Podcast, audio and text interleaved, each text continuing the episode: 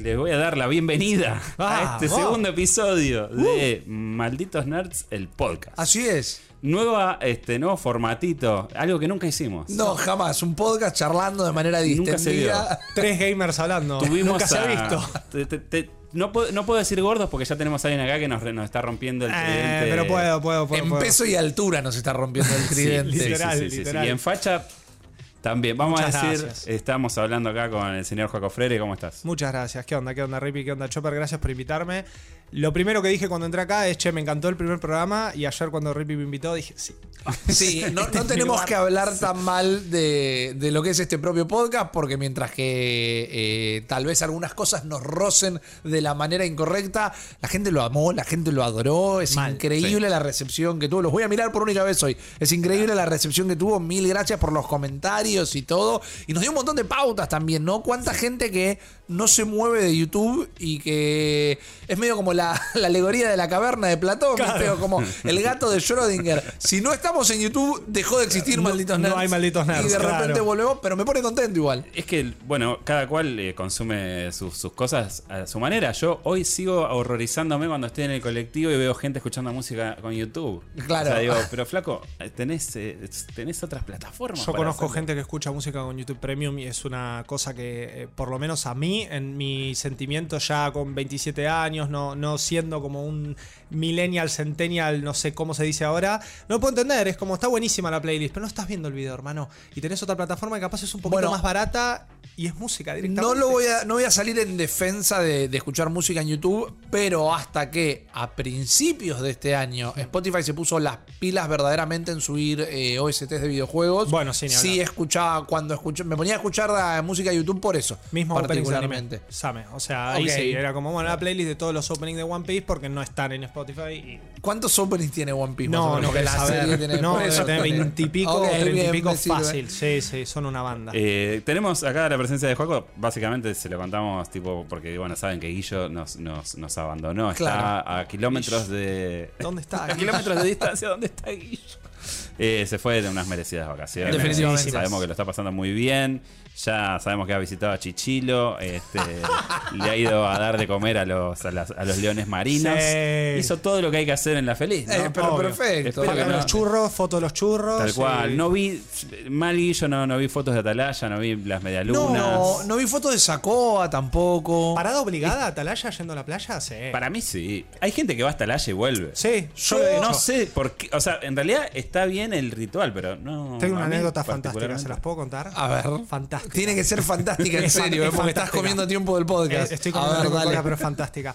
Una noche de tragos con nuestros amigos. Ajá. Nosotros jugábamos un juego que a las 3 había que decir un número del 1 al y elegías. Bien. Si decías el mismo número, lo que la persona te retó a hacer, lo tenés que hacer. Ok, ¿Cuáles son las chances? Se llama. Entonces, de la nada, eh, ¿cuáles son las chances de ir a desayunar a Atalaya? bien. 50, dijo, chances. De 1 a 50. 1, 2, 3, 34 al mismo tiempo. A las 2 horas estábamos comiendo medialunas en Atalaya. Está muy, Muy bien. bien. Eh, Eran como las 6 de la mañana. Bueno, pero lo que tiene Acha- eh, Achalaya. Atalaya es eso, que Achalaya. estás como ahí nomás. O sea, Es un toque. Son, bueno, no, son 200 kilómetros. Es un tirón. No es como que, che, che, me voy a la esquina. como- bueno, pero con la autopista en el estado que está hoy y demás, no es ir a Atalaya en el 84, que no estaba ni la ruta 2. No, claro, era como ir a llevar el anillo a Mordor, más o Sí. menos. Bueno, este, a mí me pasaba lo mismo. Mi, en la secundaria mis compañeros eran muchos. Vamos a bailar y después vamos a desayunar a Atalaya. Yo no me voy a hacer 200 kilómetros para después volver. Está Tiene bien que haber uno sobrio para manejar. No, además. por Está bien que sos oriundo de zona sur, pero tampoco, Tampoco- tan al sur. No, no, era demasiado. Dentro de todo. Yo soy igual más de. En este nuevo podcast donde estamos dropeando un montón de nombres, hay una segunda alternativa a Atalaya que la gente la utiliza menos, tal vez, pero que es un lugar muy ¿Cuál es interesante, muy grande. Tiene una pecera con, con un montón de peces koi, poner la cosa, que Me gusta, es ¿eh? No lo tengo, ¿eh? Minotauro. Minotauro, No. es verdad, es otro, es Ahí de los paradores. Lo es conozco. otro parador, es No un parador tengo. de ruta, igual es un parador de la ruta, todo, pero bueno, siempre eh, es, una, es una gran Para, pero alternativa. Minotauro no está para zona- por zona norte, ¿no es que está? No, no, pasa. A ver, sí, te, te abrís un poco, pero depende los qué miro. parte de la, de la zona, de la costa Claro. esté yendo.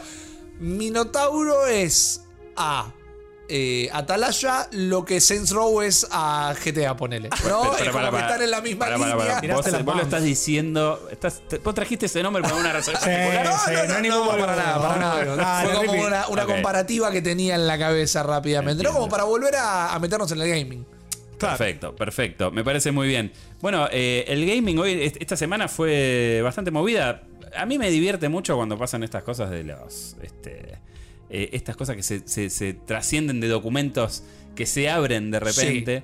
Eh, los Wikileaks. los Wikileaks. Los gaming leaks. Me divierte mucho las acusaciones. Uno piensa que las empresas están como en un nivel de discusión más elevado y de repente se están este, en la novela de Es María la del barrio. Sí, Sí, totalmente. llanamente. Hay, Chusma, hay mal, mucho, mal. hay mucho chiquitaje. Hay mucho Sí. de señorita me miró mal. Claro, tipo, no, No, yo- mamá. Claro. pero no le da vergüenza culparme a mí del monopolio si ellos no me dejaban vender. Usted se GTA. tiene que arrepentir de lo que dijo. Es eso. ¿no? Es como un show de. De, de chimentos. Claro, claro. fa- falta- está la corte y están a todas las grandes del gaming discutiendo con sus abogados y entra Adriana Aguirre con el marido y, como- Y y finge- se pone a imitar a Sandro. Se pone a invitar a Sandra, a Sandra e inmediatamente finge un este, ataque, cardíaco, cardíaco. ¿no? No. Y van todos a asistirlo. Prensa, prensa. En este caso, ¿quién sería el marido de que se Eh, el del gaming, ¿quién Sí. es el marido de? Adriana Gaming?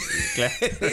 no se me ocurre. Me parece que hace 10 años había más nombres como, como líderes de estas Mm. Sí. compañías que eran tal vez un toque más payasecos o demás. Hoy es como que la cosa está bastante ¿No formalizada. te parece que se perdió algo ahí? Yo no sé, yo soy muy fanático de la era de PlayStation de Jack Tretton, por ejemplo. Sí, totalmente. Me gustaba mucho la teatralidad, eh, eh, mojar la oreja. El CEO showman Me para encanta. mí es importante. Sí. Y tenés distintos tipos de showman. Hoy está haciendo eso con sus presentaciones de la E3. Tiene hasta una narrativa, tiene personajes Bueno. icónicos. Y en el último incluso preguntaron, che, ¿y faltó este? ¿Y qué pasó con este? La gente sigue esa historia. Totalmente, pero y bueno, eh, sí, bueno, Play tuvo su falso CEO Sí, también sí, y sí. demás que me encantaba. ¿Cómo se llamaba ese? Eh, no, eh, nunca me acuerdo, de la- nunca eh, me acuerdo el nombre de realmente. El de la tacita. el de- sí, que una hacía E3, los ¿no? comerciales. ¿Una E3? Una ¿Que lo 3 presentaron? estuvo, sí, sí, además hacía muchos comerciales en la tele, eh, que era una cosa como mucho más descarada.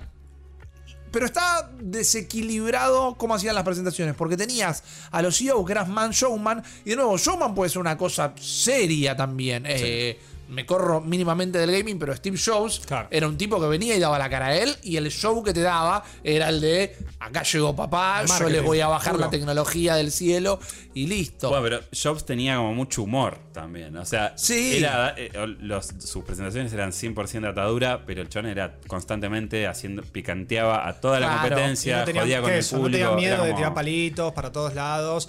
Eh, si el tipo te tenía que decir, este es el mejor teléfono del mercado ahora, te lo decía sin pelos en la lengua. Bueno, perdón, Reggie. sí. Reggie Fils-Aimé Eh, en Nintendo, el ex grande. presidente de Nintendo of America, era completamente un showman, pero era un tipo que te cantaba a las 40, la tenía Y recontra una clara. dicotomía tremenda con todas las presentaciones de lo que era Miyamoto y Wata en ese momento, que en Japón era, hola, muchas gracias por estar acá, perdón por hacerles perder tiempo, estos son los nuevos lanzamientos de Nintendo, espero que les gusten. Salía Reggie y decía, en los sketches estos que estaban ahí, ¿viste? en la Claro. sala de reunión, decía, ¿qué tenemos para hoy? La verdad que no repasé nada. Y como, ah, Nintendo of America es una cosa, Ah, y cuando Nintendo Japón el es otra. Reginator. El Reginator. Y todo lo demás que... Ahí tenés a un showman, totalmente. Ahí es tenés un gran un showman. Inclusive no lo pudieron replicar. O sea, No. más allá de que D- de Doug Bowser, que es el presidente de Nintendo of America ahora, tenga su, su carisma, no lo tenga, no y- lo y- pudimos y- y- ver. Y tengas, y tengas semejante apellido. Sí. Y tenga semejante Para mí lo único que tiene, permítanme decirlo, es el apellido. Lo contrataron por eso Sí, directamente. sí. Pero digo, para mí no lo Porque en un principio, ni bien asume el cargo, hizo un par de presentaciones y cositas. Sí. Y es como que quedó muy claro: no es Reggie. No, No, no, no, no, lo forcemos porque no va a poder ser. Pero Bill Tannen sigue, digamos, está por ahí dando vueltas. Sí. Él es un poquito más showman, más acercado a la, a la era Reggie. Totalmente. Pero lo que quería contar con todo esto es que cuando los CEOs eh, eran más showman, o los presidentes, o las cabezas de estudio eran más showman, también era el tiempo en que las presentaciones era media hora de diapositivas, como si fueran la filmina de Alberto sí. en la, Sí, sí, sí. en la pandemia. volviendo de dedito, tac, vacaciones. tac, tac. ¿no? Claro, bueno, y estos son nuestros gráficos de torta con la ganancia del último trimestre. Mostráselo a los acreedores, Sí, no en la claro. E3, pero eso pasaba. Sí. Bueno, Creo que fue E3 Sony también- la primera en romper. Que no tuvo ni presentador en 2016 y fue un video atrás del otro, atrás del otro, atrás del otro. trailer, trailer. Hasta ese entonces eran las charlas de, de Sí, finanzas. Recordemos que era un trade show, ¿no? Antes era como Es había verdad. que salir a vender, había que buscar inversores y pasó un poco el marketing de números, hard data, así, pa, pa, pa, pa, pa, por esto tenés que invertir acá, a this is for the players. show, ¿no? sí, tenés razón, el show. Sí, igual, yo qué sé, yo me acuerdo de la de lo que fue la E3 2013, que fue la primera que pude ir. Sí. No, increíble. Y era como. O sea, estaba bastante bien segmentado eso, ¿no? Como, bueno, si bien todavía estábamos en los albores de, de toda este, de esta cosa de los shows, sí, digamos, la presentación de Play era para los jugadores. Claro. Eh, me parece como que ahí había una cosa, un- una construcción ya establecida de, bueno, entendemos que las conferencias son el show. Sí. Y el Ustedes resto están acá para ver trailers. Claro, pasa por otro lado. Para ver a Kojima bajando de la escalera después de presentar God of War diciendo I am back. Y nada más. Claro, Es como sí, sí, sí, sí. Es muy linda. Eh, Fue el momento que estaban lanzando las consolas, fue el bochorno de, de Xbox One. De Xbox, el, Uy, de- ¿te el acordás? momento TV, TV, TV. TV, TV. Bueno, esa de Microsoft tuvo un montonazo de, de charla de acreedores Sí, y de sí. explicar que querían ser Todo para decirte que te iban a cobrar por prestar los juegos. encima. No, claro, Esa eso fue fue, la- el- el- brutal. El video de, de, de Yuei Yoshida con, Con Adam el- Boyce. sí, sí, que se presta en el juego, tío. Prestándose el juego. Se, se, se grabó en, en el show floor de la Backstage, E3. sí, sí, O sea, sí. Porque fue como, che, pará, esto te- tengo que reaccionar en el momento. Eso es lo que yo extraño. Ahí estaba el top marketing. 5 de mojadas de oreja de Sí. tres. espectacular. Eh, un ese- momento espectacular. Sí. Eh, eh, Pero bueno, después eh, sigue toda la historia de, de Microsoft y todo lo que ocurre, ¿no? O sea, el, el barrilete de plomo que tiene que levantar el, el tío Phil. Claro. Este, pero Ese yo- es uno que fue poco showman en su historia. Como Sí. que al tipo capaz no era tan corpo de salir a dar números, pero sí le copaba esto de ponerle la buena onda, la sonrisita, viste ahí siempre Es armado con sus chaquetitas. Él no la picatea. Él es, es el superministro. Exacto. Eh, Sí. Es el superministro que dijo, yo vine a arreglar las cosas acá y yo creo que la falta de, mm, de floritula es tal vez porque no, no quiere caer en lo que fueron justamente lo- los antiguos vicios de Microsoft particularmente. Yo vine a arreglar las cosas, entonces les cuento cómo la estoy arreglando. La recomendación es siempre ver en el canal de YouTube de, de Xbox el documental que era Power On. Sí. Eh, que son cinco episodios con la historia de Xbox. Y en el último, que para mí se hace muy cortito, muy apurado, pero cuentan como en 2017 él entró y dijo lo, lo que todos queremos para el país, ¿no? Yo tengo un plan. No. Y el plan es dejar de hacer esto, dejar de hacer esto, dejar de hacer esto y empezar a hacer estas dos cosas. Y ahí empieza el Game Pass y cambia un montón lo que Yo es. lo eh, veo más, lo veo muy pragmático. Lo veo el- es, para mí es el señor Wolf de, de. Es bien. como el chabón viene a arreglar el desastre, muy este, medido con sus palabras. eh, por ahí sabe que le está rompiendo con algo, pero dice, no, no nos empecemos a chupar los pitos entre nosotros. Paren un cachito. Sí, sí, sí. Aguanten, Es salgamos de esto no sufre ansiedad. Sí, es como, que va- el chabón sí. siempre así, ¿no? Y súper resolutivo. A mí me encanta ese estilo, pero igual me gusta que se ensucie, ¿no? Eh, Un poquito el, el panorama. Me gusta la pelea. Porque si no pasan estas cosas, volviendo un poco al- al- al- a lo que nos. Claro, porque no hablamos de lo que pasó esta semana en particular. Que ya tenemos un precedente de lo que ocurrió con, entre Epic y, y- y Apple, que eh, la corte desclasifica ciertos documentos que se vuelven públicos, este, donde vemos cadenas de mails realmente horrorosas. De, de CEOs de compañías que se dicen barbaridades. Sí, de nuevo, hablan- que se portan como Sí, chicos de secundaria, Son comentarios de Reddit esas cadenas Son chicos de secundaria millonarios. millonarios tomando Claro. decisiones que afectan a millones de personas. Claro. Bueno, en este caso, digamos, la- la- lo que está ocurriendo es que se están presentando, digamos, los documentos para la eh, absorción de Activision eh, Blizzard. Por parte de Microsoft. Eh, uno siempre piensa en, bueno, che, en Estados Unidos está esta, este ente regulatorio, en Europa está este. Bueno, en Brasil tienen un eh, ente propio, donde tuvieron que hacer su, su presentación de, de- de legajos. Y bueno, esos legajos son de dominio público al estar ahí en ese ente. Claro. Y la gente, todo el mundo está yendo a revolver No. la basura La a ver sopa, qué a se ver qué sale. Ese costado de internet, Es que no es nuevo, pero me encanta, No. de la gente que revisa documentos legales para ver si puede encontrar A mugre ver, ¿a nada más. Qué? Y tiempo libre. ¿no? Es como- Obvio, A totalmente. mí me parece fan- fa- eh, fabuloso y esta idea de Sony poniendo plata eh, a los estudios para que no se sumen. Este, Sin un contrato oficial de exclusividad, digo, no es que yo te ofrezco, bueno, ahora con, con Premium Extra, etcétera, es, bueno, yo ahora tengo un producto similar. Yo te voy a pagar para que vos estés acá y no estés acá. Eso es algo que sucede en el, Sí, en el bueno, un mundo. contrato- de- claro, contrato claro. de exclusividad marcario, o sea, se, se entiende. Ahora, el shade, ¿no? De, de ir por atrás y decir, vos me parece que en esta plataforma no vas a Por estar". eso, porque estos documentos lo que revelan es que. oh, Los documentos, no sé si lo revelan por completo, pero con estos documentos Microsoft lo que hace es denunciar a PlayStation de pagarle estudios para que no estén Tremendo. en Claro. el Game Pass. Es Sí. un montón. Es, como- Es un montón. Dicen los rumores que, digamos, Resident Evil 8 no llega a Game Pass, digamos, a raíz de esta cuestión. Y entiendo que Resident Evil 7 no está, pero sí está en, en el servicio de PlayStation Extra, por Sí. ejemplo, en, el- en el. O sea, Plus. lo bloquearon. Bueno, no quiero. eh, sí, sí, o sea, puede, puede pasar, digamos. A ver, Veamos un poco el contexto igual también. Capcom, japoneses, muy ligados a PlayStation, Sí. toda su historia. Yo creo que si Jorge japonés Sony llama y dice, vos no estás en Game Pass, y después lo llama Jorge Microsoft United States of America y le dice, quiero que estés en Game Pass, Jorge Capcom japonés va a decir, y le voy a hacer caso al que De- vive acá al lado Una mío. cuestión de fidelidad puede llegar a existir, pero Square. Enix se bajó los lompa, o no se bajó los lompa, dijo, che, me conviene estar en más plataformas y terminó entregando Mira, todo Final algo que Fantasy. demostró Square Enix Yo, en estos eh, meses es que le encanta la guita. Le Así encanta que la guita, parece le encanta que la guita. ¿A quién no? No hay Y aparte, chance. aparte, vamos a decir la verdad, los claveles te los, te los, te los doy todos, explotalos. Porque Oh. todo bien, Final Fantasy, me encanta que estén muchos juegos de estos en- de la serie en Game Pass, pero son juegos que no son, no te están dando un remake, no te están dando sí. juegos nuevos. No hay una exclusividad jugosa. Eh, Mm. Después eh, Outriders. Outriders era un juego que no iba a jugar ni el loro. De hecho, no tampoco se jugó mucho. No. Este, y son los juegos que ellos están soltando al servicio. Por otro lado, me parece que la visión esta de, bueno, empresa japonesa, sí o no. Sony ya no es una empresa tan Eso es verdad, eso es verdad. Bueno, Sí. pero igual lo que Juaco venía del lado de, de- de Capcom. de- Claro, sí, era más del lado de Capcom. No, de Capcom- pero digo, eh, o sea, eh, quiero decir, eh, eh, Capcom no, no sé si puede to- tomar esa determinación porque PlayStation ya no es tan Ah, Eso es japonesa. verdad, o eso sea, es verdad. Toda, la, Es verdad. toda la cúpula es, euro- es occidental y los estudios japoneses más interesantes que tenía Sony fueron eh, medio desintegrados. Sí, O sea, sí, sí.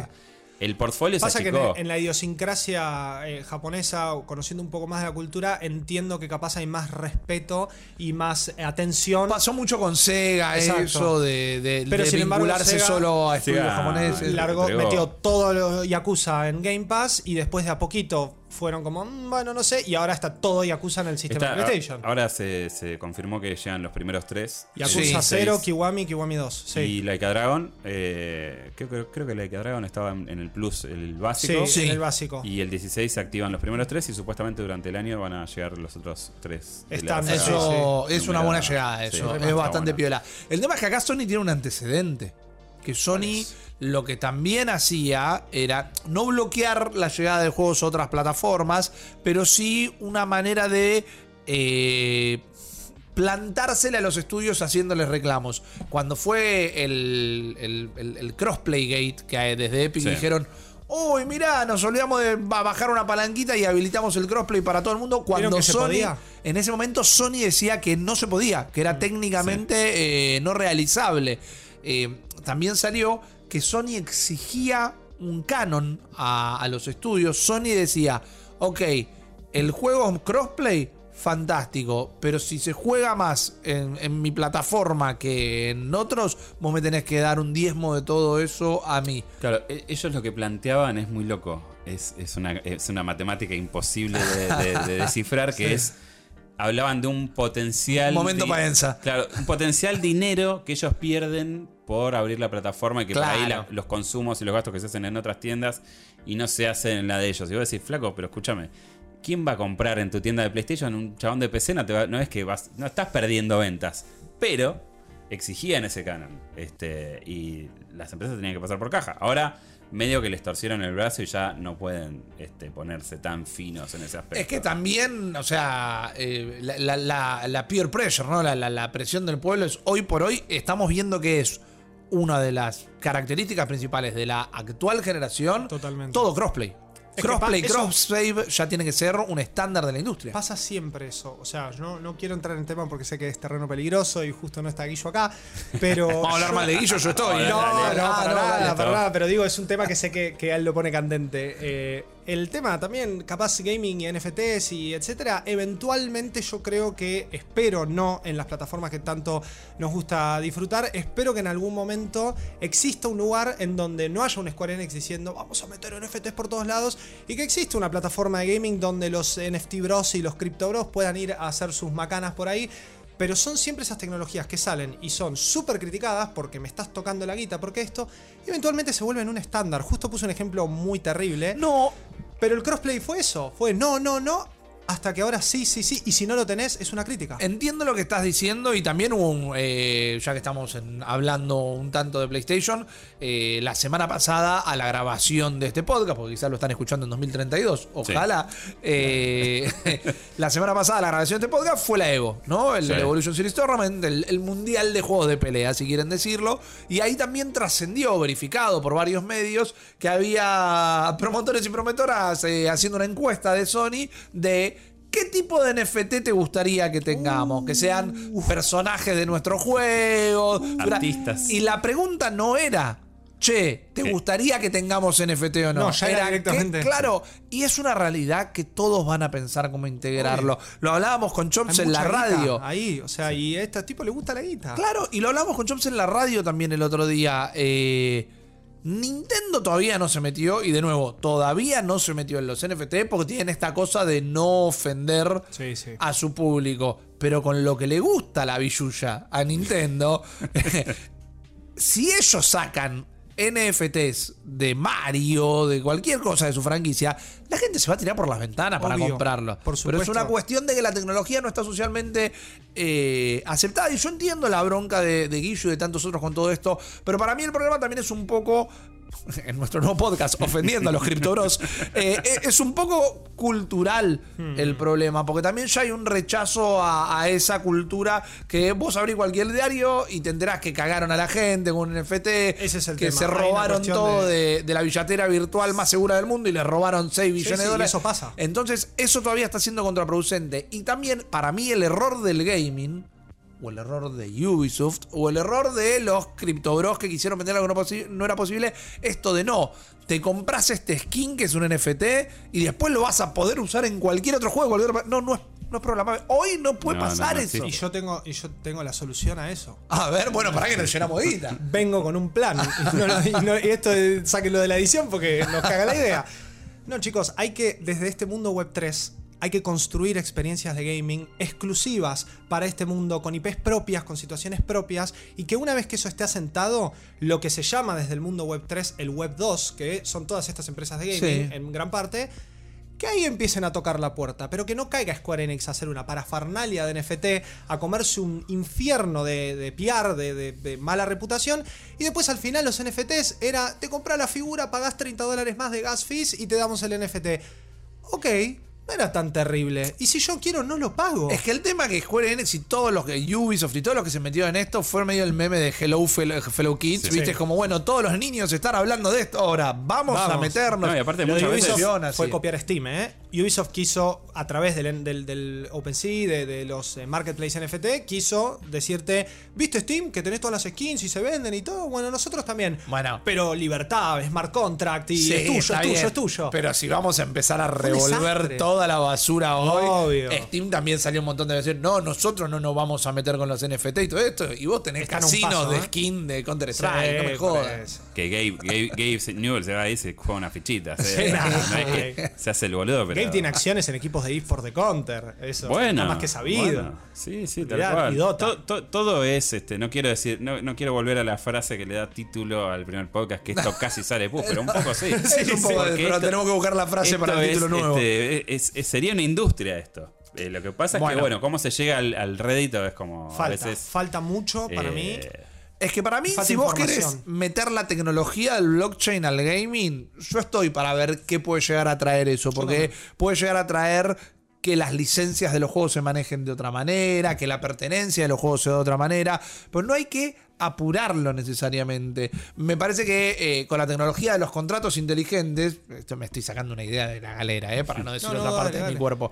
Pero agarrás la tecnología de los contratos inteligentes y agarrás el sistema Nemesis Sí. y, y podés llegar a hacer algo como que los enemigos te sigan hasta de, de juego a juego, ponele directamente. O sea que hay, hay literalmente, sí, eso es como una inteligencia artificial que no importa dónde lo metas, en un ogro de Claro. Shadow Mordor o en un guachín del Fortnite, es tipo, yo me acuerdo de vos, Ponele, hijo de yuta. Hay cosas que se pueden hacer, Sí, sí, sí, pero obvio. no hay que apurarlo. Nos está... Igual estamos, eh, o sea, conceptualmente es como está muy lejos eso. Sí, O sea, totalmente. yo siempre Está digo- en pañales la industria en un montón de El, temas. el espacio NFT y cripto está en pañales. También, El gaming sí. solamente dentro de ese espacio está en en pañales. los play to earn están completamente en pañales. Perdón, perdón, corregiste. Es play- ahora es play to own o Ah, play and earn. Es medio así. No, no, es que van por ese lado play, justamente. play to be your own boss. Exacto. Play to, play to to estos tuppers. Claro. play to natura. Sí. Perdón, perdón. Totalmente. Ahí está. Eh, pero sí, va, va un poco por ahí. Claro, a ver. Nunca nos iban a auspiciar. No, a eh, a mí no me vendría mal. eh, si Yo estoy para unas cremitas de las manos que andan medio lija. Este, no sé, yo igual siempre pienso lo mismo, ¿no? Estamos, vivimos en un mundo en el cual vos ves a un chabón, ¿no? Voy a parafrasear a un, a un filósofo que dijo que vos ves a un flaco por la calle Hmm. hablando con un manos libres y te alejas un poco. Lo, lo ves como medio un lunático ahí que. Claro. Imagínate pensar hoy en un skin que trasciende los juegos y que no sé. O sea, ya Es lo muy ves- difícil. Te vi a vos jugando con el casco y digo, este, ¿qué, qué es esto? Sí, sí. Esto es completamente No, fuera y, de. y streameándolo, cuando hace dos años capaz, cuando salió Half-Life Alyx, me acuerdo, estábamos eh, grabando antes de todo este gran quilombo llamado coronavirus, digo, era, che, ¿y ¿podemos streamear esto?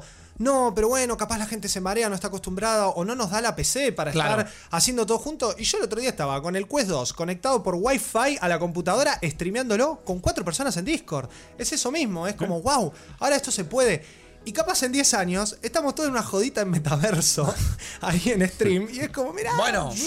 te estás tirando tiros. Eh, en- salió un- unos documentos, también una periodista norteamericana abrió unos documentos que apuntan a que en enero del año que viene Apple estaría sacando a la venta su propio casco de realidad virtual y realidad aumentada, Aumentada, sí. y que dentro de la empresa lo están tratando como el nuevo iPhone. No que va a ser iPhone 13, 14, No, un 15. producto flagship de la empresa. Sí. Exactamente. Es el nuevo breakthrough tecnológico. Lo de- que fue el iPhone para la industria telefónica, ellos dicen que va a ser su casco de realidad mixta para esa Bueno, tecnología. Vos tenés el, el Quest 2. Sí. Ahora, viste que cuando te salís del área, se prenden unas cámaras, Sí. tenés todo en blanco y negro. Y Sí, te ponen como las paredes de, pero, de la Matrix. pero crean cosas en base a el espacio y sí, la te la hace como un mapeo. Ya está, listo. Ahí tenés la realidad aumentada y volvés para el lugar, y realidad virtual. O sea, es una tecnología que ya existe. Pasa que Apple va a venir y va a decir, yo no fui el pionero, pero yo te agarro toda esta tecnología y ¡boom! Y es que si a mí pensás me que preocupa un poco el precio que se rumorea. 2000, Dos lucas verdes. 2.500 dólares Y exactamente. se dice que va a tener una tirada de un millón y medio de unidades. de, en principio. Incluso plantean. premium. Estamos hablando Mal. de un NFT, literal. Bueno, incluso plantean que no le tienen mucha fe a esta Gen 1, pero sí piensan que a futuro Claro. puede llegar a ser lo que termine eh, democratizar a 2.500 dólares. Es raro, pero ¿No aprendieron del vibe? pero instalar la tecnología, instalar la tecnología, como cuando Apple diga, bueno, nosotros tenemos nuestro propio casco, ahí se termina de instalar. Hace muy poco Meta, ex Facebook o ex Oculus Quest, Mm. eh, o ex Oculus mejor dicho, lo que hicieron fue en algo sin precedente para la industria, subir 100 dólares el casco para seguir financiando. Y uno dice, bueno, pero si nos tenés que mirar no solo la plata del financiamiento, ¿por qué las otras empresas no te están financiando? Pero también lo que marca es que no abandonaron el proyecto, sino que literalmente quieren seguir Están dando vuelta. doblando la apuesta. Así que y PlayStation saca su casco Sí, este año. casco. Para mí, de acá a una década vamos a estar hablando de otra manera de la realidad virtual. 100%. Tal vez ni siquiera estemos hablando nosotros, sino que sean nuestros avatares con. Claro. Eso, como las reuniones que tiene Zuckerberg Sí, ahí. qué lindo eso. Eh, no, igual, eh, si hay una empresa que puede hacer esto es Apple, justamente. O sea, Sí. lo que tiene Tim Cook desde que, desde que agarra sus, el mando, digamos, de la compañía es siempre triplicar el- los profits del periodo anterior. O sea, es como súper exponencial. Eh, y también pasó algo muy groso, que es la llegada de los chips de Apple.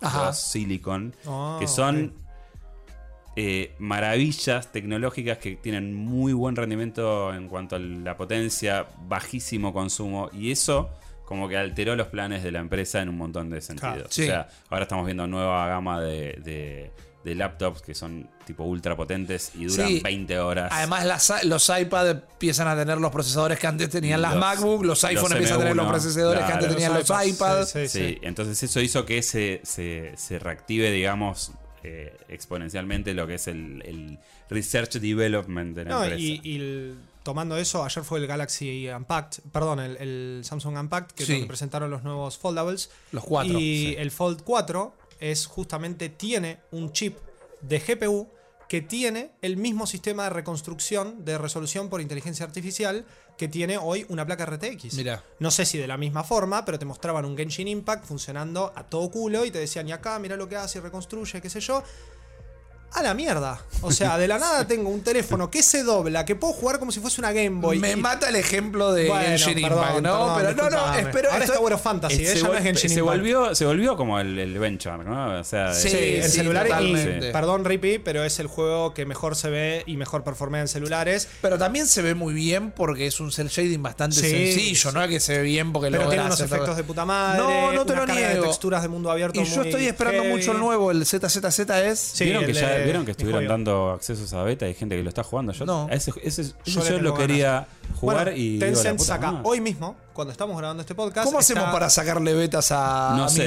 Jueves yo, 11, yo me encargo, no se preocupen. yo les mando un par de mails en japonés. A Miolloverse. A Miolloverse. Eh, pero bueno, yo he jugado en el Z Fold 3. Sí. Yo tengo un Z Fold 3. Y la pantalla expandida y todo, como que está. El teléfono está para muy leer manga o cómic. Sí, mal también, es un e-reader Sí, ideal. hermoso. También me parece que. ah, pero fíjate, me gusta que hayas traído el, even- el- el ejemplo a colación porque estamos. Tenemos una ensalada de temas, pero todos están eh, girando alrededor de la tecnología y de todas estas tecnologías que son como las que están buscando picar, ¿no? El. Z Fold ya es el 4, pero todavía para mí le faltan unos años largos a las pantallas plegables. Porque Sí, pero La, la primer- tecnología de los, de los, de los, de los biseles de las. eh, Sí. Todavía no está ahí. Las digamos. primeros se rompían a Sí, la se semana. Eso fue un escándalo. Se le rompían a los reviewers que se las mandaron para revisar antes de que el teléfono saliera. Eso pasó con la primera generación. La 2 tuvo problemas. La 3 se reportaron muchísimos menos problemas. Yo sí tengo la data, por ejemplo, es eh, la, la compañía coreana que hace estos sí, teléfonos sí. plegables. Está convencida que el futuro de su compañía es ese. Las Mirá. pantallas plegables. Porque la, la propuesta de marketing es: yo te doy un celular así de grande como te gusta. Claro. Perdón, la. Sí, sí, sí, se dio cuenta. Me parece que ya tenemos el episodio, el nombre del episodio. Así de grande, Así de grande como te Él gusta. te dice, te dice, te doy el teléfono con toda la tecnología. No, pero aparte la cara con la que nos miró como diciendo, "Ve, a vos te gusta grande, ¿no? A vos, eh, a vos sin duda, sí. ¿no? Chicos, Lo dio por sentado. Miren el tamaño de nuestros celulares. Claro. Claramente No, nos no gusta sé, grande. O sea, es así. Y mm, me encantó el título del podcast. Es ese, ¿eh? Es ese. Bueno, y aparte te dice, pero mira, Claro. te lo doblo y te entra en el bolsillo. En cualquier bolsillo. En el del chupín, en el de lo Y que este, sea, en la eh, carterita. Lo que tiene bueno este es que cuando lo doblas, el tamaño doblado queda como un teléfono normal. Porque el 3 cuando lo doblas, la pantalla Era queda horrible. muy Sí. chica realmente. sí, sí, no me No es como caminar como una Nintendo DS, ponerle en el bolsillo. Sí. Bueno, lo primero que hice cuando me dieron un Fold fue agarrar y decir, ¿esto tiene un emulador de Game Boy? Dame. Y me puse a jugar como si fuese la Game Boy Advance SP, a Pokémon Esmeralda. Bueno, y ahí tenés un tema de algo que existe, pero no existe, existe, pero la realidad es que no los usa nadie, que son los famosos eh, teléfonos gamer.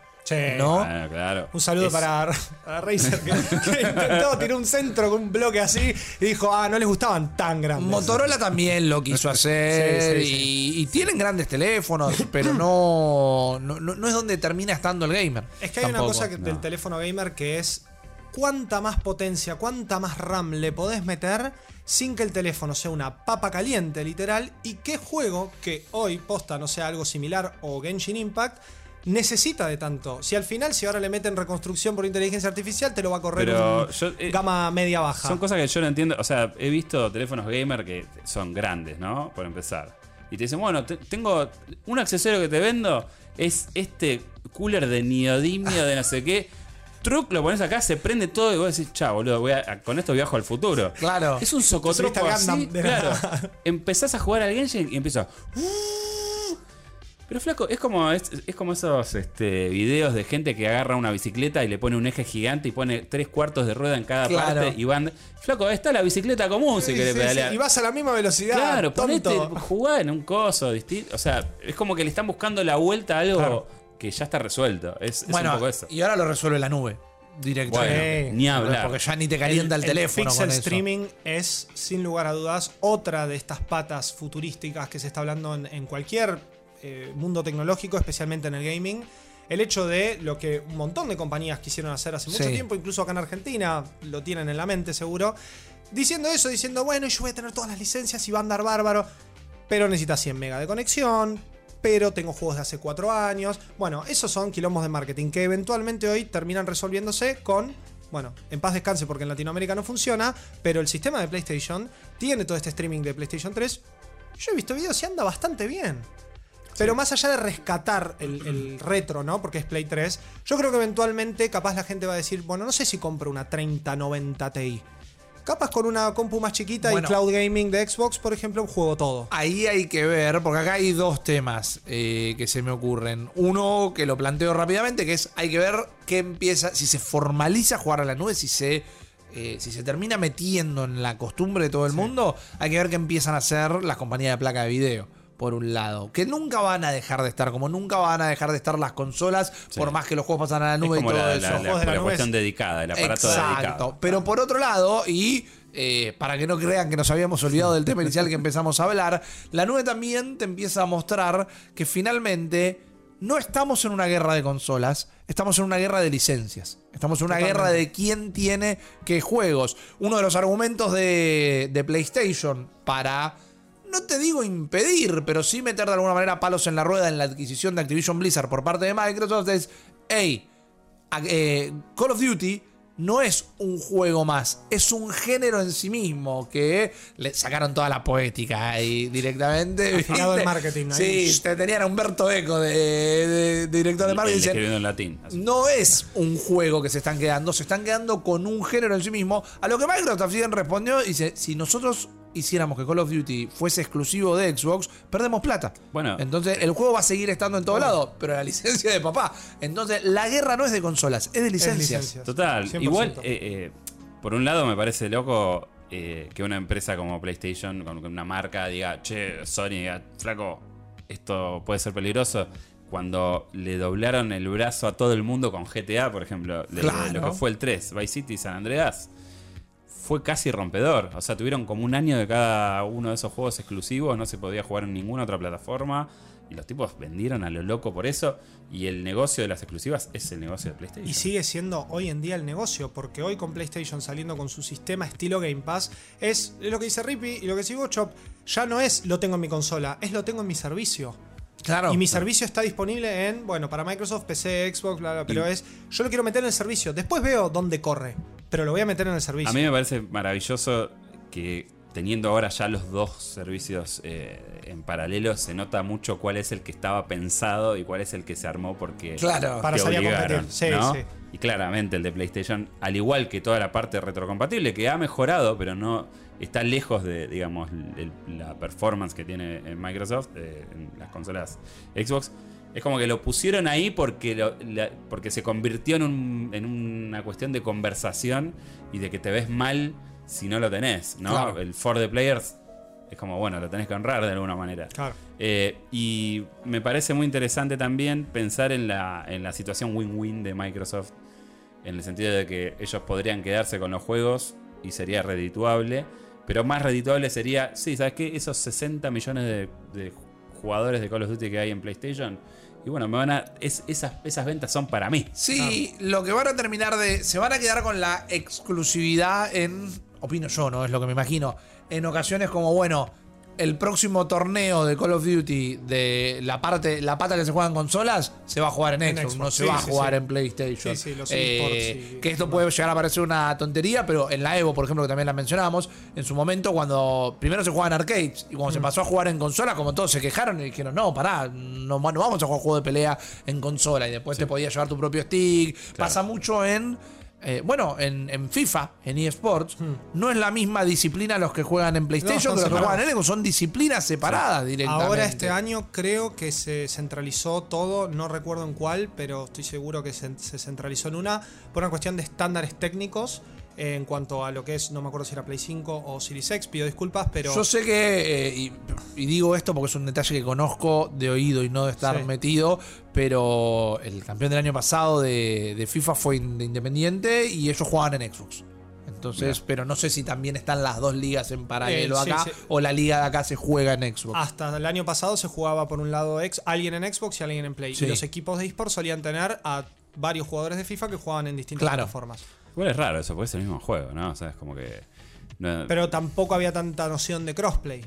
Claro. Cuando empieza el crossplay es, bueno, es lo mismo. No, pero me refiero a que tú- por ahí el, el pibe que la está rompiendo, digamos, en tu club puede jugar Y, en las dos pero consolas. debe- ¿Tendrá Y- los mismos bugs? ¿Tendrá los mismos problemas técnicos? Una No, cosa pero para mí debe ser el Cristiano Ronaldo que te dice, no, yo estos botines, por más que hayan puesto toda esta plata, no puedo porque la lengüeta me está mordiendo raro acá en Pain y le voy a pegar Sí, más. raro. Ahí Yo es necesito donde- mis botines. Ahí es donde entran los, los Nacon del mundo, ¿no? Sí, flaco, Te doy el Ford Factor del, del, del- del series y te mandan a jugar a la Play. dale. Exactamente, pero para mí las exclusividades las van a empezar a, a como a morder de, de esos lados. Ya la pata competitiva también es eh, cuando están comprando Call of Duty no están comprando solo No. a todos los jugadores y demás, están comprando una escena competitiva, Que maneja millones en Estados Unidos y en Europa. es- Claro, están comprándose estar en la habitación de todos los campus universitarios de Estados Unidos. Todos los frat boys. ahí. Exacto, entonces le conviene que lo jueguen en cualquier plataforma. Sí, yo no sé, para mí es como que a la larga va a ser exclusivo. Yo, a- es, es lo antipático. Yo creo que hoy si Microsoft sale con una de esas, se lo van a comer, por más que el tío Phil sea el tío Phil, se lo van a querer comer Crudo. entre dos pancitos, pero eh, a la larga es eso. O sea, se planteó toda una situación, no, vamos a ver los contratos, no sé qué, con lo de Bethesda. Sí. Y ya sabemos que todo lo nuevo es exclusivo. ¿Crees que haga una apuesta? En fin, A ver, decime. yo Estoy estoy para para hacer una una apuesta. apuesta, ¿eh? por si están viendo esto en 2032, como Bien. dijo Rippy. para mí, después de Elder Scrolls 6, Vuelven va a- todo para Xbox. No, no, no. No, ya Elder está. Scrolls 6 Elder ya es Scrolls exclusivo. Ah, ok. Está- escúchame, está. Starfield, ya está. no, Starfield- Starfield sabía, pero para mí Elder Scrolls todavía era No, como- no, no, se terminó con.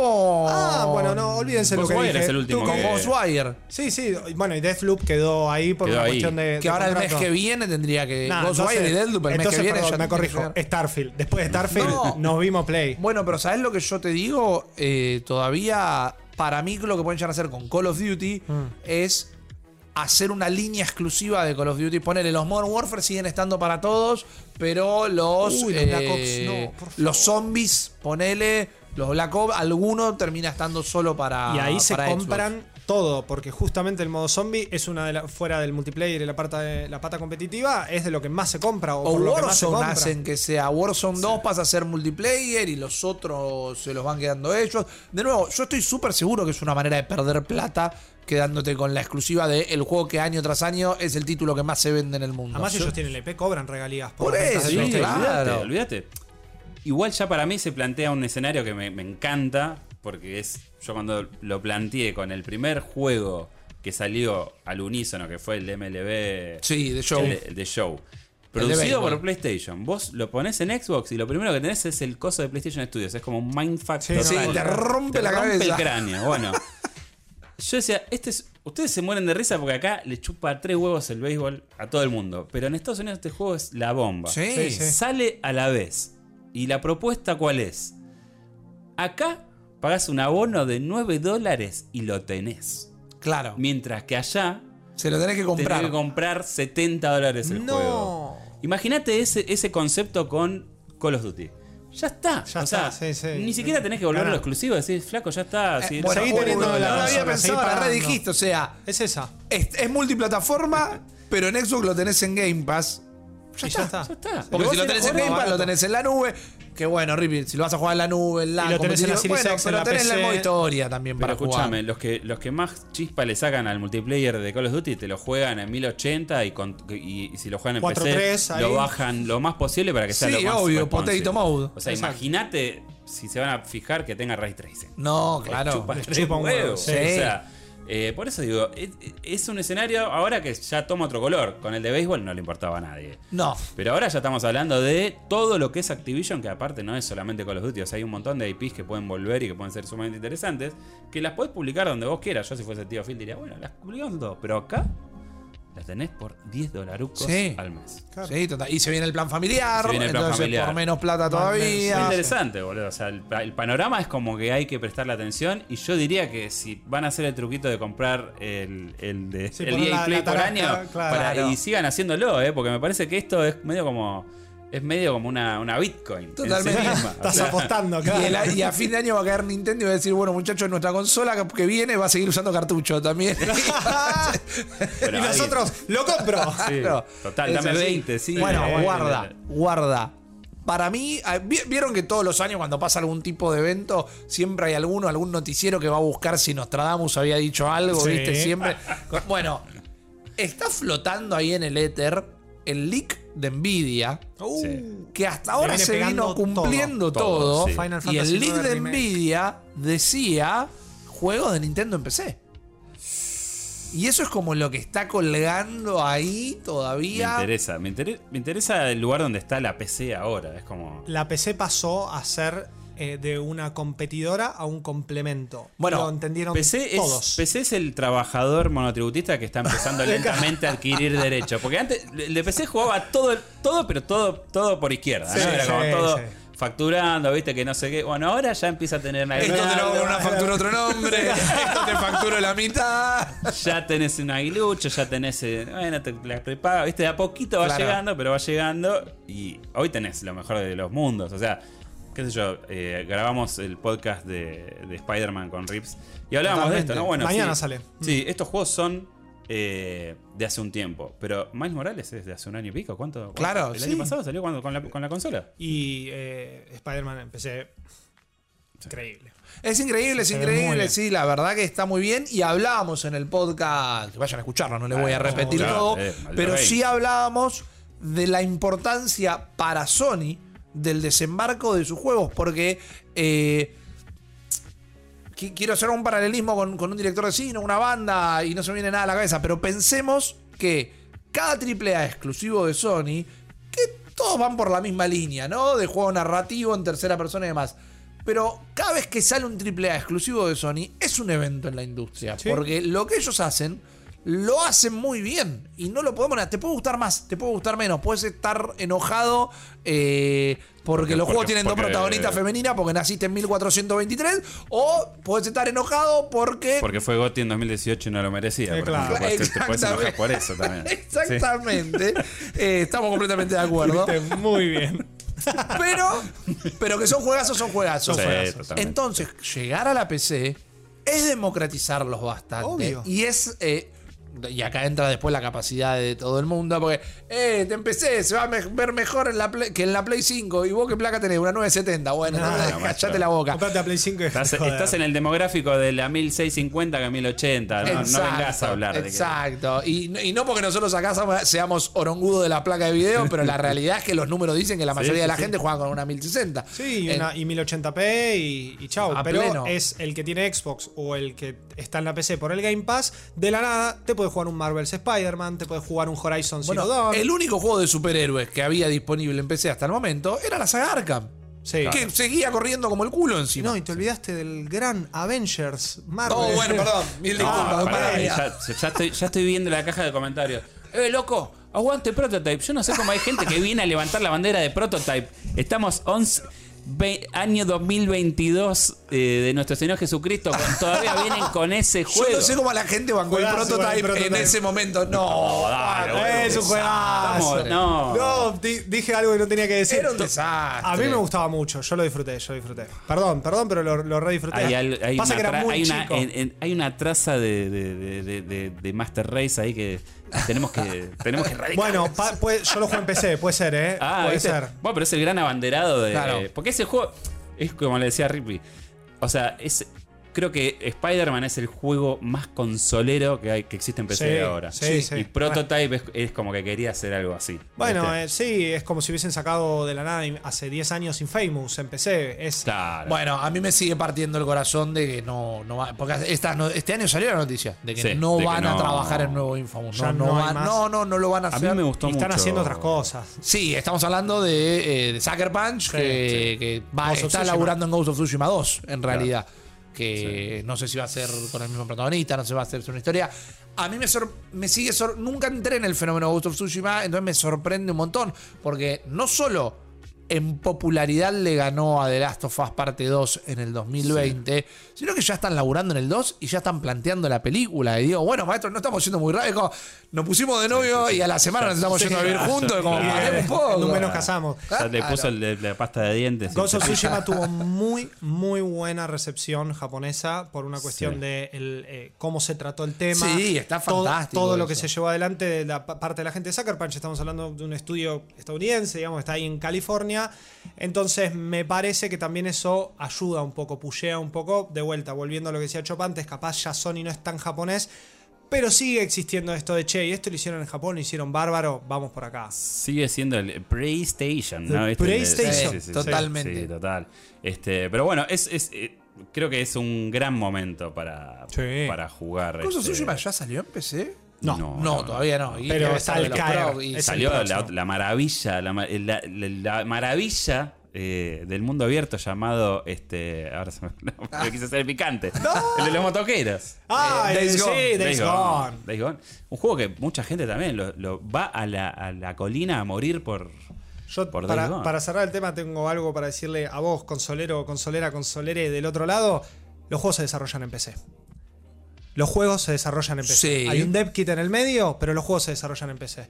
Entonces, si vas a venir a llorar porque tus juegos están en PC, no sé a quién le estoy puteando, porque nunca dijimos nada de eso. No, no, no, pero, no, te- pero me puse picante como tenía ganas de pelearte con alguien. Yo tengo un amigo que cuando estábamos en un boliche se hacían 3, 4 de la mañana y decía, bueno, che, nos agarramos piña. Y digo, Sí, vos, sí, vos acabas de hacer eso mismo. Literal. Es muy buena. Pero, pero no, posta es para traerlo a la mesa. Es decir, los juegos se desarrollan en PC. Es ahora con esta nueva tendencia porque había un freno de marketing antes.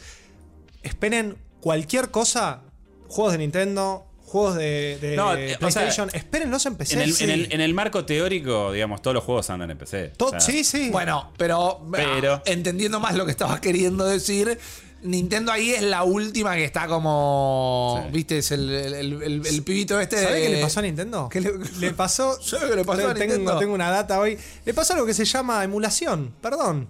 Pero le cayeron la gente de Ryujinx y de Yuzu, perdón que tienen los nombres, y le dijeron, che, tus juegos en PC andan a 60 FPS 4K. No, ¿Qué estás haciendo vos al definitivamente, respecto? Lo pero que pasa digo- es que eh, Nintendo, ¿para qué quiere? O sea, Nintendo sacó la Switch y ganó plata del día uno. boludo. Sí. O sea, ya está. En el ¿Qué- anuncio de Bueno. la Switch ganó plata. O sea, sí- sí- sigue siendo Mario Kart 8 Deluxe, que es un juego del re carajo. Sigue siendo el más, uno de los más vendidos. Totalmente. Se vende todo el tiempo. Of the Wild, lo siempre mismo, hay juegos de Nintendo en el top de ventas de todos los meses. Desde su lanzamiento en 2017, este último cuatrimestre que estamos encarando de 2022, es la primera vez que están proyectando tal vez no ganar la misma plata que todos los años, porque ahora les pegó muy fuerte la falta de componentes para. Claro. para ensamblar las consolas. Pero fue una consola que desde su lanzamiento, cuatrimestre a cuatrimestre, fue eh, siempre no, con se- no van a superávit. no van a pérdida. O sea, no, eh, eso es algo que aprendieron con, con Wii y que dijeron, listo, es por acá, amigos. No vamos a perder un mango Bueno, jamás. pero ahí la la Wii U. hay que preguntarse Ya también. tenían la 3DS. hay que preguntarse también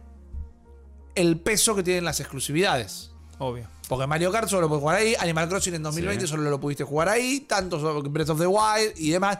Y quizás por eso también están. Yo iba a decir, son el, el- el- el pibito nuevo esto de Stranger Things, ¿viste? Está ahí tocando Sí. Master of Puppets arriba de la colina. Yo me muero en mi consola, Sí, no voy a llegar a PC, no voy a El salir. capitán se hunde con su barco. ¿Cuántas veces estuvo la noticia de que parece que llegan los juegos de Nintendo a Game Pass o, o parece que van a poner Game Pass dentro de la Switch y todo eso? Como, no, nosotros hacemos la nuestra. Le en funciona. algún momento. Le funciona, le Funciona, recontra funciona. sí. La pregunta es: ¿en algún momento van a tener que dar el brazo a torcer? Mínimamente con PC. No te digo sacar el Mario Odyssey en Play, pero que también, ¿no? Se cansarían de ganar plata. Sí, obvio. Pero teniendo en cuenta esta Es lista de filtraciones de Nvidia y La esto. PC es la, es la, la intermediaria, siempre. El es como tema- la mando ahí. El otro- lo hablamos con Spider-Man y toda la bola. Acá hay un bloqueo en serio, y vos lo decías recién con los emuladores. Mm. No pueden dar el brazo a torcer y sacar sus juegos en PC si en la PC van a correr mejor que en sus consolas. Porque ahí se entregan. Sí, eso, es verdad. Mira, Pero eh, juega el tema de sale primero en Switch, te lo saco un año después. Sí, bueno, igual la para manejás. O sea, eh, la idea de salir en otras plataformas tiene, tiene como distintos orígenes. Primero, yo creo que Microsoft unifica el potencial de jugadores que tiene en, en las- los Windows instalados del mundo Sí. Sí. para ya no, no dar vergüenza con sus 20 millones de consolas. Eso por un lado. Bien. Sony necesita la sobrevida de los juegos que le cuestan una fortuna y que después los tenés arriba en los top de venta. O sea, porque realmente el, el- el- el attach rate de sus exclusivos es bajísimo. Sí. Y es uno, para mí es uno de los grandes misterios del game. O sea, el único que le fue bien es God of War. A la larga. y a la larga, ni Y a la siquiera en el larga. 2018 Sí, sí, o porque 2019. Uncharted incluso hasta te diría que ahora sale una versión de PC y etcétera, pero yo no, yo no sé si un Unch- Uncharted nuevo tendría el mismo impacto que tuvo en su momento. Por eso te digo, entonces lo que, lo, que, lo que busca Play es la sobrevida. Es decir, bueno, se me terminó el ciclo, ya está, lo hice mierda el juego, lo estoy vendiendo a 20 dólares porque es un PlayStation Classic. Sí, Listo, vamos a cobrarlo 50 en PC. Claro. Eso es. claro. A Nintendo no lo necesita. Nintendo nunca te baja un precio. Rara vez sus juegos flagship están en oferta. La gente lo sigue comprando. ¿Para qué va a abrir esa puerta? ¿Para qué? O sea, no. Estoy de acuerdo. No tiene ningún sentido. O sea, estratégicamente les conviene que, por más que la. Vos, la otra vez hablaba con Nico de, de Xenoblade y me decía, no, ya se, se necesita una Switch 2. Y sí, flaco, ya Sí, suda silicio, se te va a fundir en la mano No, no, la no, consola. es- Eh, lo de Xenoblade es increíble. Bueno, pero pa- lo que pasa es que Nintendo es el iPhone del gaming. Claro. Sí. Eh, es el Apple del gaming, mejor Sí, dicho. te está ¿no? vendiendo la Se maneja de portabilidad de, la. Switch, te está vendiendo los Joy-Cons. Te está vendiendo Nintendo. Te está vendiendo Nintendo. Apple te vende la manzanita. Claro. Y Nintendo te vende Nintendo. Está bien, está mal, ninguna de las dos. Son maneras de comercializar algo y siempre nos reímos o decimos que Nintendo no sabe cómo, cómo venderla a la gente y demás, pero pues siempre termina siendo la que, me- la que más vende. Hay un análisis para hacer de si nosotros estamos comprando al pe- espejito de colores o no. Ponele que no, que no hay que hacer el análisis. Digo, si, si estás de la- Claramente sí. Claramente sí, Sí. claro, A exactamente. todas las empresas le compras el pejito de colores. Exactamente. eh, pero en algún momento va a tener que, que ponerse a la altura del juego. Esta Switch 2 que está haciendo falta, Sí. que supuestamente se anunciaría, según los rumores, se anunciaría a fin de este año. Si no, se, a fin- si no se anuncia a fin de este año, se anuncia el que viene. Yo ya les canto, pero esto estoy descubriendo el agua tibia diciendo esto. Pero Breath of the Wild 2 va a ser lo mismo que el Breath of the Wild 1. Exactamente. Va a terminar saliendo para la Switch nueva y para la Switch actual, donde no va a correr tan bien. Suena como un buen plan, pero yo lo, lo veo difícil por, por la génesis de, de Breath of the Wild. O sea, Breath of the Wild iba a ser un DLC, es como eh, el 2 quiero decir. Claro. No sé, siento que hay algo ahí que no, no me suena tan este que va a ser un leap así Claro, tan grande revolucionario como, como fue. si lo- Lo entiendo, lo entiendo, pero, pero, no sé, puede pasar. Pasa que no conocemos ni de cerca el scope que tiene el juego, ni Es tampoco. eh, o sea, perdón que lo traiga a la mesa, ya van a tener un hermoso podcast para escuchar.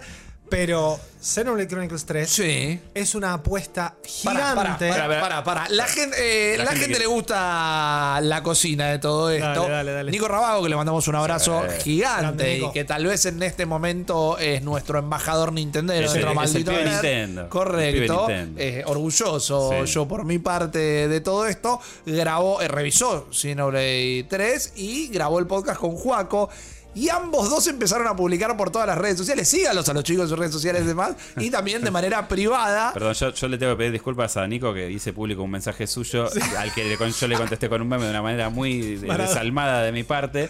Eh, no le pedí permiso, así que Nico, lo lamento. Bien, pido Bien, rompió ese tweet. Pero estos, dos- estos dos muchachos están convencidos que grabaron el mejor podcast de la historia. Eh, por lo menos de nuestra carrera y, y me pasa un poco porque siento que es la primera vez que encaro un juego que me gustó tanto y que me marcó tanto Sí. o una saga que me marcó tanto con ya la experiencia quizá que tengo en eh, hacer podcast, en, en trabajar con ustedes. Nico y vos son dos profesionales de alta alcurnia. Muchas gracias. No me imagino como el podcast no es darle play y son ellos una hora y media diciendo, no, boludo, viste esto, no, boludo, viste lo otro. Hay, No, y aparte- eso. y aparte- hay llanto, hay, hay de todo, Y aparte es tremendo. Yo, aparte yo eh, siento, también digo, yendo al punto de la apreciación de, de lo que grabaron. Yo creo que eh, Nirvana salió del estudio diciendo, che, Smell Like espérate. esta va, eh, esta, esta, esta, por la pegamos. ponete acá. Ah, qué sé yo, yo siento que, que en el podcast estructuramos muy bien todo, hablamos de todo, es un juego que yo le- cuando Chop dijo hay que grabar el podcast de Xenoblade, yo le dije, bueno, no va a durar media hora, Claro. quiero que lo sepa, es, pero es físicamente imposible. Bueno, con un juego de, Sí. de, de ese, Igual de esa decir, ¿necesitamos, ¿necesitamos realmente una Switch 2 o necesitamos que Xenoblade saque numeritos de la pantalla? Ok. No, no, necesitamos una Switch 2. Yo creo que necesitamos las dos igual. Sí, eh, ni hablar, pero... Yo, pero- creo que, eh, yo creo que le, baja, le aumentás los FPS si le sacás numeritos. No, no, mucha justo mucha- el 3 tiene muchos menos numeritos en pantalla y estructura... Además del chiste, ¿no, ¿no tiene la opción de sacar los numeritos y todo eso? Me pareció que recordar que era parte de la, de la No- no presentación recuerdo. parte, del, parte del sales pitch. Sí, sacar Podés sacarle los numeritos.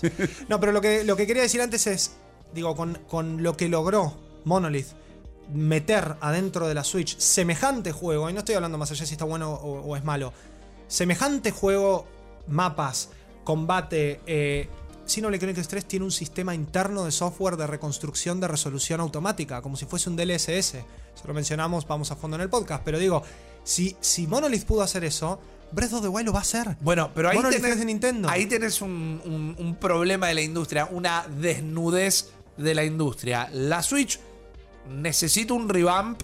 Sí. Lo necesita. Que ya la OLED fue bastante, porque con la pantalla Ah, que se ve pantalla- increíble, mejora el sonido, la batería dura un poquito más y demás. Apenitas, ¿no? Es es más lo que rinde que lo que dura más. Claro. Eh, pero necesita un revamp, necesita un revamp. El propio Miyamoto dijo: No voy a hacer un Pikmin 4 hasta que no tengamos una consola 4K. Por ejemplo, porque le quiere meter un nivel de detalle. Mirá la que- presión que metió. ¿Viste? Ah. Heavy, Eh, ¿eh? Y lo viene diciendo hace un montón de tiempo. Pero, y acá es donde quizás yo me expongo, eh, lo que hace la Switch es exponer un poco de que podés tener juegos que son todos hits, home run, sin necesidad de tener ni ray tracing, Ni hablar. ni No, 4K, sí, sí, ni hablar. ni nada. Eso está. Yo creo que en, en el momento que sale, por ejemplo, Luigi's Mansion. O sea, yo digo, se los. Juegazo. Luigi se los. 2019 estamos se los hablando, abroquela a todos, así, pero sin. Increíble. O sea, es- visualmente es una maravilla. Y que son esas, esas noticias que después no trascienden, porque Nintendo termina comprando el estudio que hace Luigi Mansion, pero no salen los medios. Salió en los medios, obviamente, hasta nosotros lo hablamos. Pero, Pero no es un pero Microsoft Banshee. comprando. Claro, Claro, claro. Sony comprando Banshee, totalmente. Qué juegazo, Luigi Mansion 3, por favor. Juegazo, total. Para mí es un must si Sí, se compran una, esencial. una Switch. Yo creo que. Yo creo que. Mira, estamos ahí. Ya cerrando. Ya estamos para cerrar. Se me quedan un montón de cosas afuera porque tenemos al Rippy VR que no, yo quiero la, la experiencia de primera persona, Sí, boludo. no sé sí. si tenés unos minutos para hago uno rápido, hago uno rápido. Sí, pude acceder a, a un. eh, Felicitaciones. Gracias, Eh, gracias, Lo has gracias. lo- Lo merecido. Lo, Por estás favor. labura- lo laburaste y lo vas a laburar. Lo laburé un montón, lo voy Porque a te laburar. metiste en las arenas movedizas de. de- del de colectivo. Exacto. Gracias a toda la gente por eso también. Pero sí, eh, estuve probando el MetaQuest 2, que es algo que mucha gente ya tuvo acceso. ya viene brandeado con meta. Ya viene brandeado Sí, con sí, me- mira la caja dice Meta. aparece el el loguito de Meta. Meta. Todo. Bueno, lo primero que quiero contar es que le gané a Mark Zuckerberg directamente. Tu cara ¿Cómo es reptiliano. eso? Eh, esta- Truc. Va a, sacar- va- va- va a salir a hacer un comunicado de prensa ahora Sí, enojado. sí, sí. Eh, le gané a Mark Zuckerberg porque yo estaba hace mucho eh, intentando acceder a uno de estos cascos. Se me escapaba acá en Argentina, que no voy a hacer ningún tipo de comentario político ni nada, pero los precios ya estaban superando los 200 mil Sí, pesos. sí, cuando eh, afuera en dólares, aún con el Claro, 35 más el 40, se te redondeaba en, en 100 dólares, en 100 mil, perdón. Acá ya estaba como muy fuera. Después, esto, y, aprovecho la plataforma para hacer un descargo, ¿viste? Ay, ay, ay. Muy No hay muchas facilidades de, de cuota y nada, y todo te dicen, bueno, pues si querés me lo puedes comprar en cripto. Y ahora, bueno, macho, si querés te lo compro con la figurita del Mundial Claro. 94 que tengo guardada. que Vale, también vale más, más. te boludo, llena de plata. vale más. Claro, ¿viste? Tengo al Diego. Pero viste, te lo dicen, te lo dicen con una tesitura de y si vos no tenés cripto para hacer estas compras importantes, el Y problema es tuyo, que- no mío, ¿viste? Bueno, está bien. Pero me termino de decidir de, de- de- hacer eh, el, el gasto cuando Meta anuncia que le va a subir 100 dólares el precio. Y dije, bueno, es ahora, ahora. o nunca. Pero Meta había dicho, aumentamos el casco 100 rúculas, pero les damos el Beat Saber de regalo, ¿viste? Como de, Oh. "Oh", que el Beat. Saber creo que cuesta 29 dólares, Sí, una cosa así, ¿no? perfecto. Entonces en realidad te lo estamos aumentando 70 dólares nada más. El tema es que yo lo compro, eh, el, el aumento era el lunes primero de agosto. Lo compro el viernes 28 o 29 de agosto, ni idea. Pero eh, me termina llegando recién esta semana. Entonces yo lo, lo enciendo por primera vez esta semana y lo primero que me aparece es: tenés tu Beat Saber gratis. Me terminó saliendo 170 dólares más barato. Ahí tenés 130 dólares más barato. Así que considero que es una victoria total. Y lo que pude hacer ahora, porque también, ¿no? El. Eh, la piedra al cuello que lleva el gamer adulto, que Es- es salgo de casa y baño al pibe, que le doy de comer, que hacemos la cena, que compartís 30 segundos con tu pareja o lo que sea, todo, y me lo pongo a probar a las 11 de la noche y primero ya se me están cerrando los ojos solo. Sleepy rippy. Claro. Sleepy rippy. Y después sé que al otro día me tengo que levantar a las 6 de la mañana. Todo lo que estuve haciendo en esta primera semana, que lo disfruté un montón igual, es la configuración fina. Configurarlo para que me traquee bien todo el departamento, configurarlo para cositas que son sencillas y que tal vez hasta la gente ya las conoce aunque no tenga el casco, pero que las tenés que configurar vos, como darle dos veces al casco para que te tome la cámara externa y vos puedas ver, porque Sí. ya he contado mil veces que probando otros cascos he matado a patadas a los gatos. Sí. Entonces, es como darle dos veces y que te cambie. Eh, No tiene un detector de gatos. no tiene un detector de gato que guarda, ¿eh? Que la próxima, un detector de movimiento, de sensibilidad, de maullido, bueno, por el estilo. O sea, alguien más que está entrando al área que no sos vos. Claro, configurar el escritorio virtual que le contaba yo, me hace acordar mucho a- al, al policía falopero de Heavy Rain.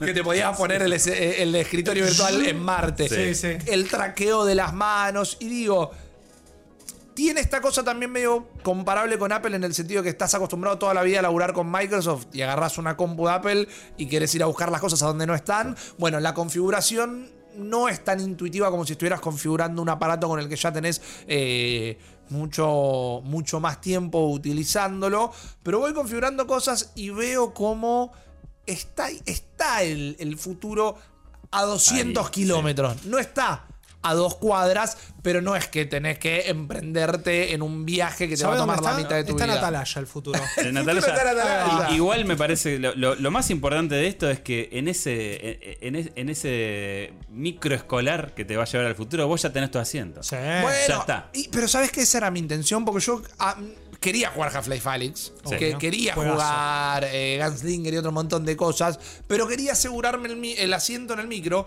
porque creo que en un momento va a partir.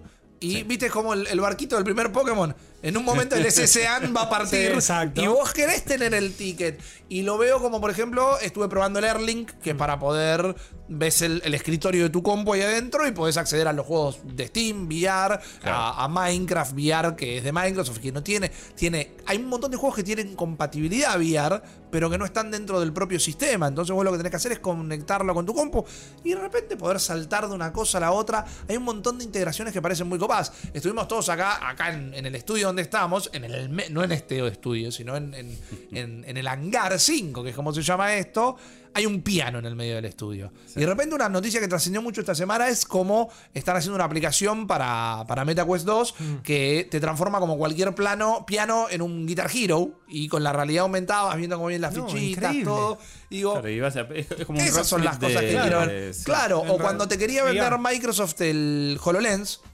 Eh, no sé si se acuerdan que te mostraban cómo hacían un, un- un mapa de Minecraft como si fuera un juego de mesa, Oh. pero también te mostraban una mina que llamaba al viejo que le pedía ayuda a cómo cambiar el cuerito y ella veía con realidad aumentada qué tenía que sacar del can y todo eso. Digo, esas cosas son las aplicaciones que empiezan a pulular en los cascos de realidad virtual y como que tengo ganas de probar todo eso. Veo un futuro un poco más seguro que el de las teles 3D.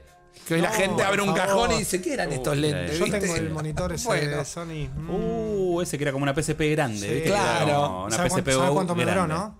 No, no sé, no Una quiero ni semana. ¿Se saber. No, rompió? no. Irreparable.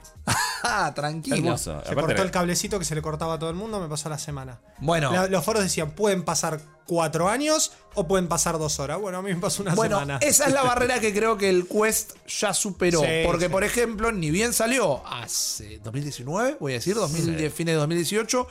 eh, ¿Querés conectarlo a tu compu? Nos tenés que comprar este cable propietario que cuesta 120 dólares. Y de repente era, bueno, funciona con cualquier USS. Y ahora es, bueno, funciona a través de Wi-Fi. Entonces, veo que están las aplicaciones Y para transformar.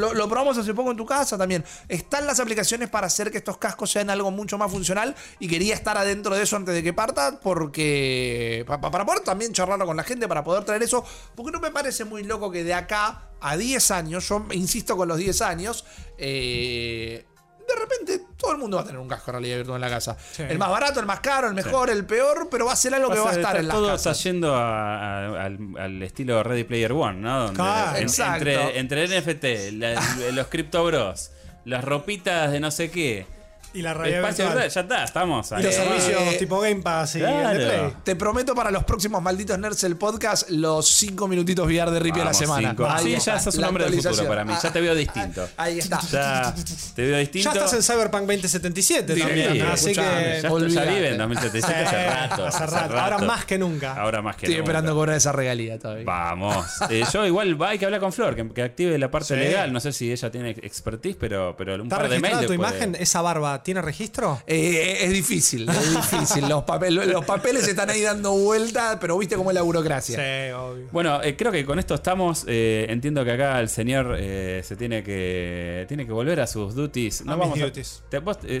vos contaste más o menos en qué estás? Eh, no, nunca lo he contado y qué tremendo que me hagas contarlo acá, pero lo cuento. Ya que Eh, estamos. no, estoy trabajando en el equipo de comunidad y comunicación de un estudio de desarrollo de personajes 3D acá en Argentina, se llama NXA Studios, que está- Seguramente lo conocen. Ustedes, Sí, quienes escuchan, seguro- Claro. al- algo de ellos jugar. Eh, Seguramente, porque son quienes eh, llevan a- o quienes llevaron adelante eh, muchos de los modelos de Injustice 2. Totalmente. y Esas Mor- texturas que vos veías y pensabas que las podías tocar literalmente, Sí. eh, eh, se hacían en Argentina. Made in Argentina. Mi país. Quería tener el momento mi país, Mi país, antes de cerrar. También Mortal Kombat 11 y bueno, un montón de, de otros proyectos, pero bueno. ¿No trabajaron ellos también? No, no, iba a decir algo que creo que no, así que mejor no lo digo. Pero hubo también desarrollo argentino, por ejemplo, en Los Dragones de Game of Thrones de, de HBO, por Sí. ejemplo.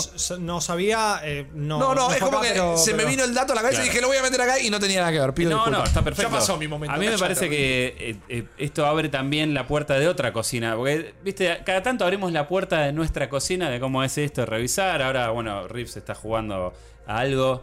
Hubo una pista, búsquenla en toda esta hora y Es verdad, que lo- hemos comentado. Eh, puede ser tranquilamente una ventana que se abre para que nos cuente. En, tal El vez en Inside Man. El Inside Man. Eh, porque Joaco también hace un montón que labura del otro lado de la industria. Del otro otro lado de la industria. Sí, sí, sí. Eh, Tengo unos que- cuantos contratos de confidencialidad firmados, pero no importa. Podemos Eh, hablar de otras cosas que han pasado. Exactamente. en el- Bueno, pero los puedes romper fuera del aire Sí. también, ¿no? Por- supuesto. Bueno, terminemos el podcast. Bueno, Chops. eh, nos escuchamos y vemos y en el próximo episodio de Malditos Nerds del podcast.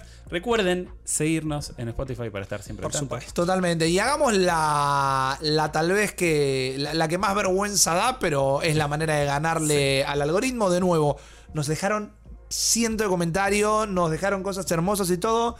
Denle al corazoncito sin vergüenza, que es la manera que YouTube Totalmente. tiene de mostrarle el podcast a, a más personas. Así que si no le jode ese clic, a nosotros nos ayuda un montón. Dale a like, subscribe y por like, favor. subscribe, like, subscribe. Este, ahí tenés otro título. Sí. Eh, nos vemos en el próximo. Nos vemos en el próximo. Hasta luego. Chao.